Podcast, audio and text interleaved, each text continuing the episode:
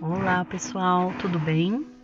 Aqui é a Dani Oliveira que está falando e tô aqui do meu podcast Eu, Eu Mesma e Eu para contar para vocês uma história aqui direto do meu estúdio Nárnia, né? Para quem não sabe, eu gravo dentro do meu guarda-roupa, né, para manter um som, um ruído assim, com baixo nível de ruído para não atrapalhar vocês, para que dê para escutar a história bem legal.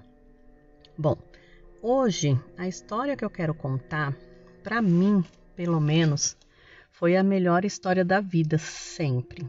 Com essa história, eu aprendi que não se pode duvidar de nada, ou se não acredita em alguma coisa, que pelo menos a gente tem que guardar pra gente, né? Então, bora pra história.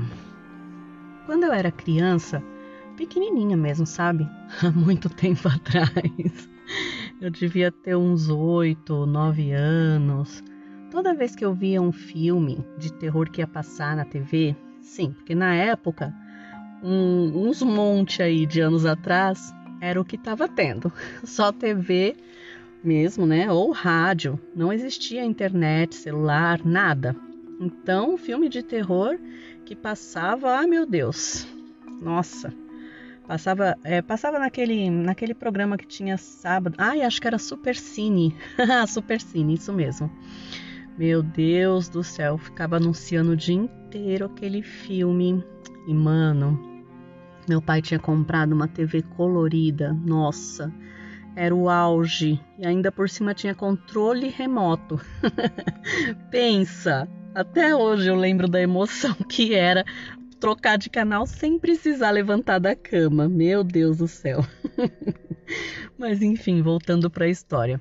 O que acontecia é que quando tinha o tal do filme de terror, porque sim, minha mãe deixava eu e a minha irmã assistir, não tinha mimimi, não era que nem hoje assistia de ficar traumatizada, tá ligado? Depois não dormia ou então sonhava que tinha que proteger todos os meus lindos brinquedos para que nada de ruim acontecesse com eles.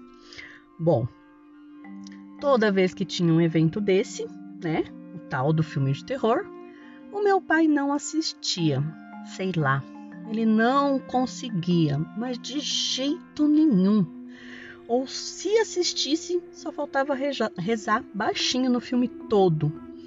O danado chega, se arrepiava de medo. E eu e a minha irmã não entendia nada, tipo, por que será que o pai é tão medroso? Aí é que começa a história. Diz meu pai, né, meu falecido pai, na época, né, ele contou para minha mãe uma vez só, para nunca mais. Né? É, não, não queria nem repetir a história, de tanto que ele ficou assustado com o evento. Ele disse que nunca acreditou em sobrenatural, lendas, assombração, e ele tirava sarro de quem viu, de quem dizia, né, que viu, de quem acreditasse, morria de rir com os causos dos amigos, né? E não tava nem aí, contava para ele, ele tirava sarro mesmo e dane-se. Aí, a bela noite, ele, no auge dos seus 16, 17 anos, estava lá com a sua galerinha, né? No bar, barzinho, cantinho, sei lá, porque não era balada. Eles se reuniam na casa um dos outros ou em bares comuns, tipo boteco, e ficavam lá jogando conversa fora. Mas enfim, estava, estava ele lá de boa quando todos perceberam que já era tarde, hora de voltar para casa. E nem era longe, sabe? Tipo, era no final da rua da casa dele. Então, depois de muitas risadas de um amigo que tinha contado um caos lá para ele e para os outros, deu a hora de ir embora. Todo mundo correu para o seu caminho. Hum, e aí que começa o medonho. Diz meu pai que ele saiu do bar e estava uma noite gostosa, sabe? Lua cheia, bonita de se ver. Tempo quentinho, gostoso tempo bom mesmo, sem vento. Então tá ele lá, todo lindo e feliz voltando para casa, pensando lá com seus botões. Ó que termo de de gente da minha idade, tá? então, no meio do caminho entre o bar e a casa dele, ele sentiu um vento, mas não era um vento comum, era um vento gelado, mas ele sentiu um vento forte, gelado, passando por ele. Sei lá, como se passasse alguém ou alguma coisa, sabe? Aquele vento, olha, de gelar a alma. Mas daí ele pensou: nossa, deve ser o tempo que vai mudar. Mas sem explicação, ele começou a sentir que estava sendo seguido. Né? Não tinha ninguém na rua e ele sentindo como se tivesse alguém do lado dele. E daí ele, né, não querendo acreditar no que estava acontecendo, começou a andar mais rápido, mas sem querer correr, porque ele não aceitava que ele estava ali com medo, sabe lá do quê. E ele foi andando rapidinho. Eu fico imaginando isso, sabe aquela marcha atlética? Eu fico imaginando meu pai tipo andando daquele jeito, sabe, para fugir do sobrenatural. Mas aí foi andando lá na marcha atlética, né? Rapidinho. E olha, se tivesse Wi-Fi na época, o furico não passava nem sinal de Wi-Fi. Eis que ele chegou no portão de casa, abriu o portão correndo, sabe, daquele jeito que a chave não quer entrar no buraco da fechadura, todo desesperado. Entrou, trancou o portão. E meu, quando ele virou para continuar entrando na casa, ele escutou um rosnado. Puta que pariu, isso mesmo, um rosnado. Mano do céu. Ele virou para ver o que era. E sem brincadeira, tinha um cachorro enorme do lado de fora do portão. Um cachorro preto, parecido com um pastor alemão, sabe? Mas diz ele que o bicho parecia ser mutante, porque era o dobro do tamanho de um cachorro normal.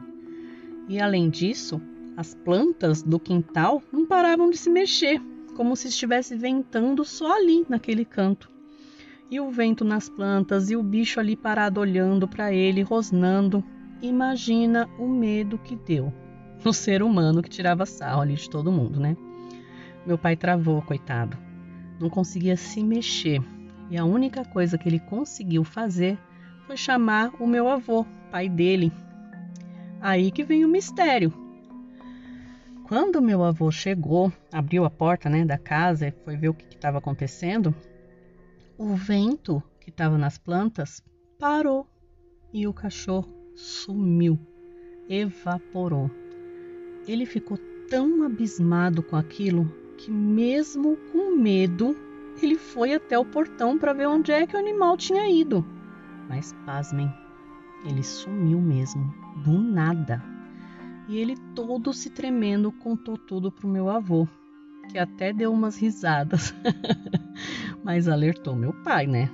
Tá vendo? Isso é para você aprender a não tirar onda com as histórias que te contam.